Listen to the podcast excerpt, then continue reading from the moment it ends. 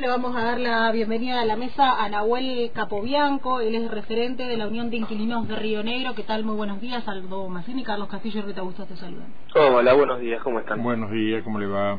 Aquí, bueno, estamos eh, con alguna preocupación por esta posibilidad de la modificación de la ley de alquileres luego de, las PASO. ¿Qué, ¿Qué informaciones tienen ustedes? Y la misma preocupación que tienen ustedes la tenemos todos eh, evidentemente lo que pasó esta última sesión eh, eh, fue un claro movimiento de los lobbies inmobiliarios queriendo tirar abajo la, la ley de alquileres.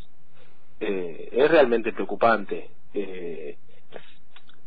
todos sabemos que la ley tiene sus falencias, que no es perfecta, pero hay que también ponerse a pensar que la ley está pensada para cualquier tipo de, escenario y para escenarios tanto favorables como desfavorables. Hoy el problema que tiene la ley de alquileres en Argentina es la inflación que tiene la, la Argentina mes a mes. Por eso es que se dan todo lo que se da. No es en sí un problema de la ley la falta de alquileres, sino el problema es, es más estructural, más económico, macroeconómico que, que una ley en sí. Eh, dialogábamos hace unos días con una con una abogada docente aquí en nuestra casa y nos comentaba que eh, bueno esta ley en principio que tiene tres años ya de vigencia se suponía que iba a ser una mejora eh, en las condiciones tanto para quienes alquilamos como para los propietarios y propietarias de, de los inmuebles. Eh, ¿Qué evaluación pueden hacer ustedes de la Unión de Inquilinos? Eh, la ley fue muy, es muy, fue y es muy beneficiosa para el inquilino. Realmente lo es. Porque, a ver, eh, se hablan de bajar la cantidad de años, pero la cantidad de tener tres años de contrato es una tranquilidad para la persona. O sea, vos sabés que firmaste el contrato y al menos por tres años tenés garantizado tu techo. En la práctica, hoy eso no se está dando.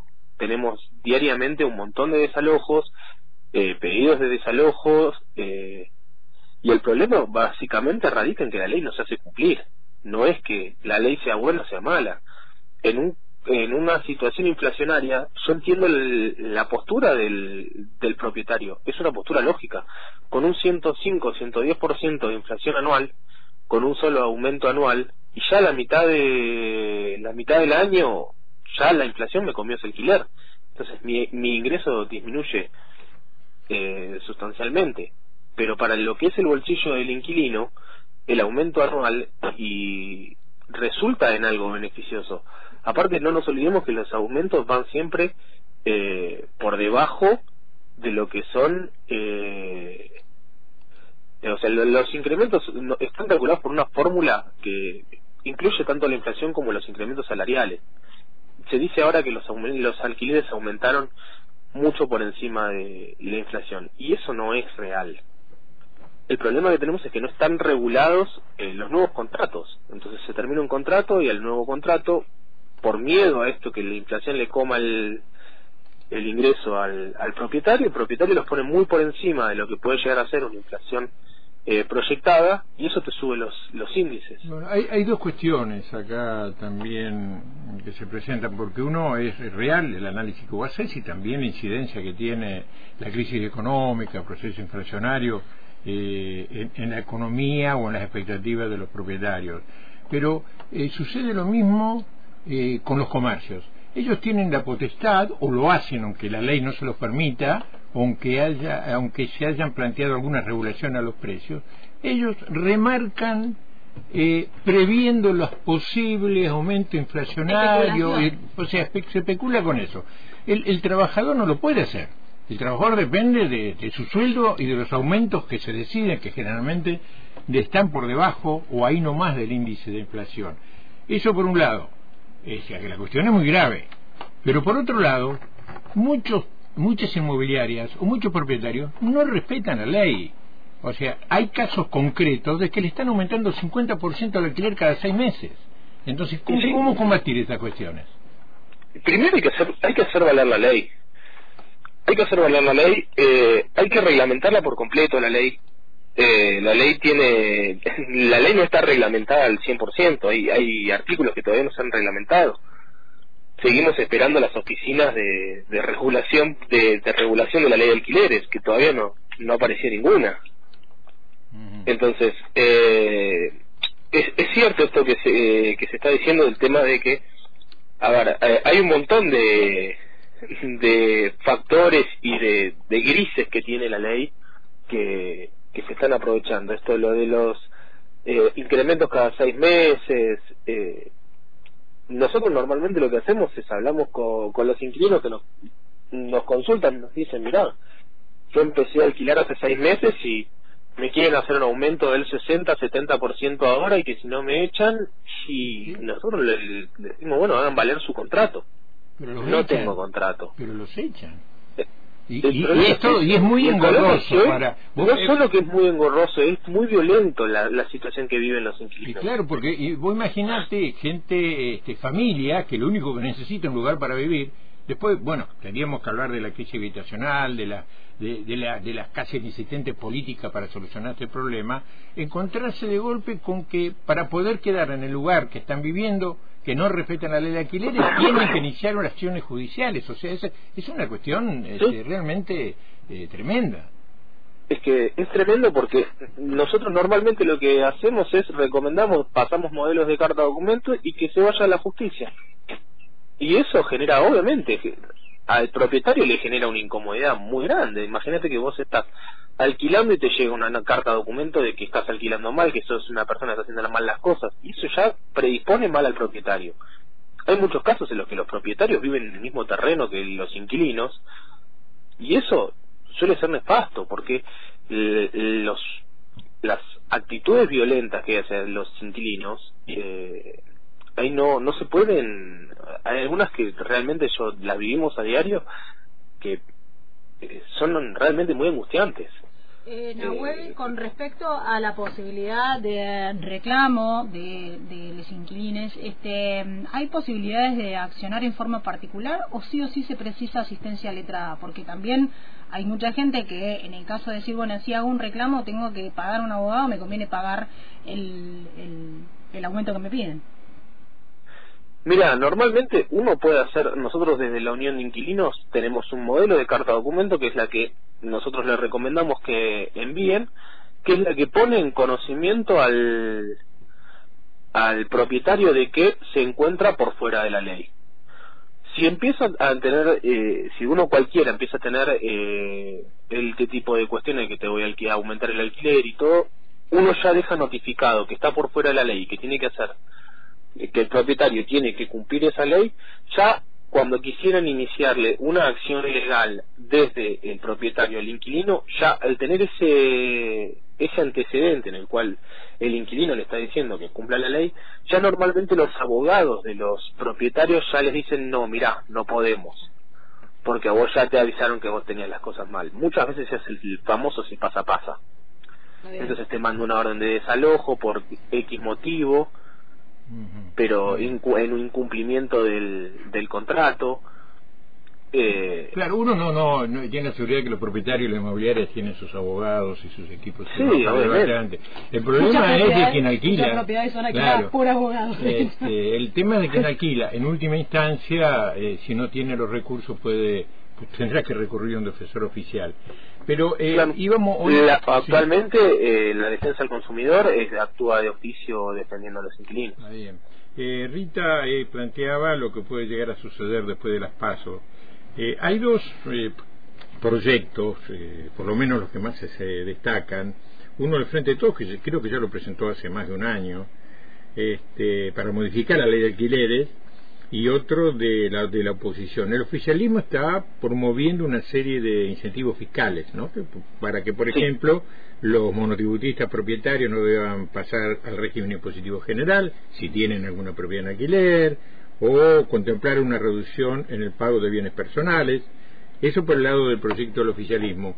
Eh, la oposición propone reducir y regresar el contrato a dos años con un ajuste acordado libremente entre las partes y una actualización consensuada que pueda ir de tres meses a un año. O sea que, en este caso, básicamente, chau la ley de alquileres, o sea, para la oposición. ¿Qué, qué, Bien, pero ahí, sí, ahí te lo, dijiste vos claro entre entre las dos posiciones que tenemos. Actualmente el gobierno, el oficialismo quiere una modificación de la ley de alquileres eh, presentando alivios fiscales y todo para incentivar que haya más alquileres.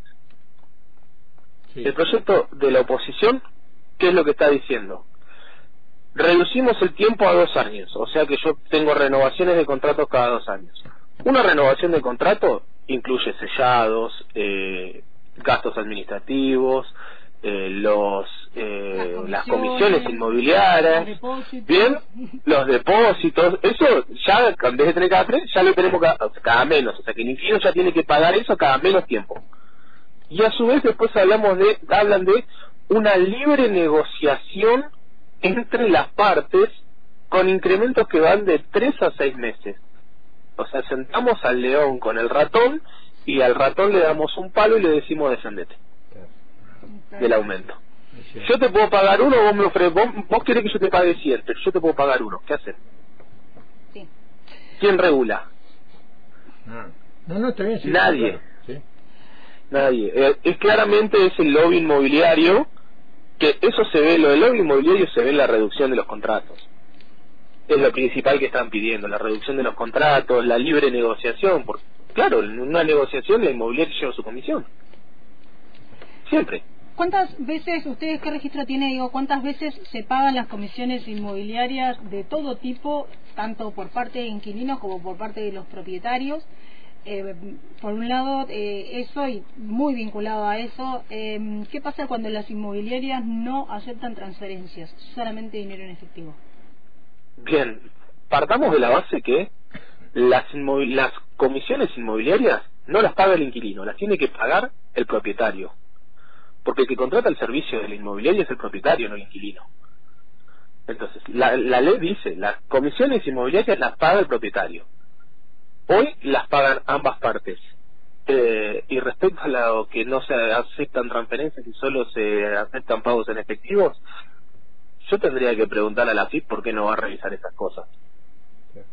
Estamos hablando de un montón de plata que se va. Sí, sí de la misma gente que está pidiendo que los contratos sean más cortos. Claro. Si la gente que no no acepta eh, que, paguen con tarjeta de débito y demás, es gente porque está valiendo impuestos, eso sin ninguna duda. Está bien, a ver, podemos podemos eh, decir, ¿no? Está mal que el kiosquero de la esquina no te tome mercado pago, no te tome débito. Yo qué sé es, es discutible. Ahora, una inmobiliaria que te está cobrando comisiones en dólares, que solo acepte efectivo y no te haga una factura, estamos hablando de una evasión muy grande. Muy grande. Eh, un último dato eh, de mi parte, por lo menos que te pediría. Eh, la crisis habitacional que vive no solo la región, sino que el país en general, este, ha eh, producido un aumento importante, no sé si usted maneja el número, en la cantidad de familias que se ven en la necesidad de alquilar porque les es imposible pensar en llegar a vivienda propia. Mira, hoy alrededor de 9 millones de personas, creo que era el último dato, son inquilinos en la Argentina. Y esto es básicamente una conjunción de todas de todas las cosas.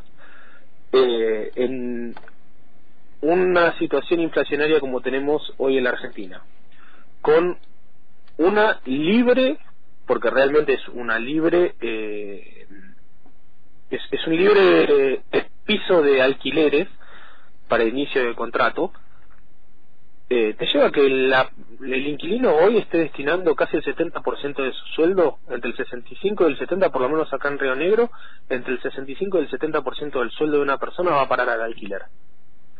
Eh, eso te lleva a directamente no tener capacidad de ahorro.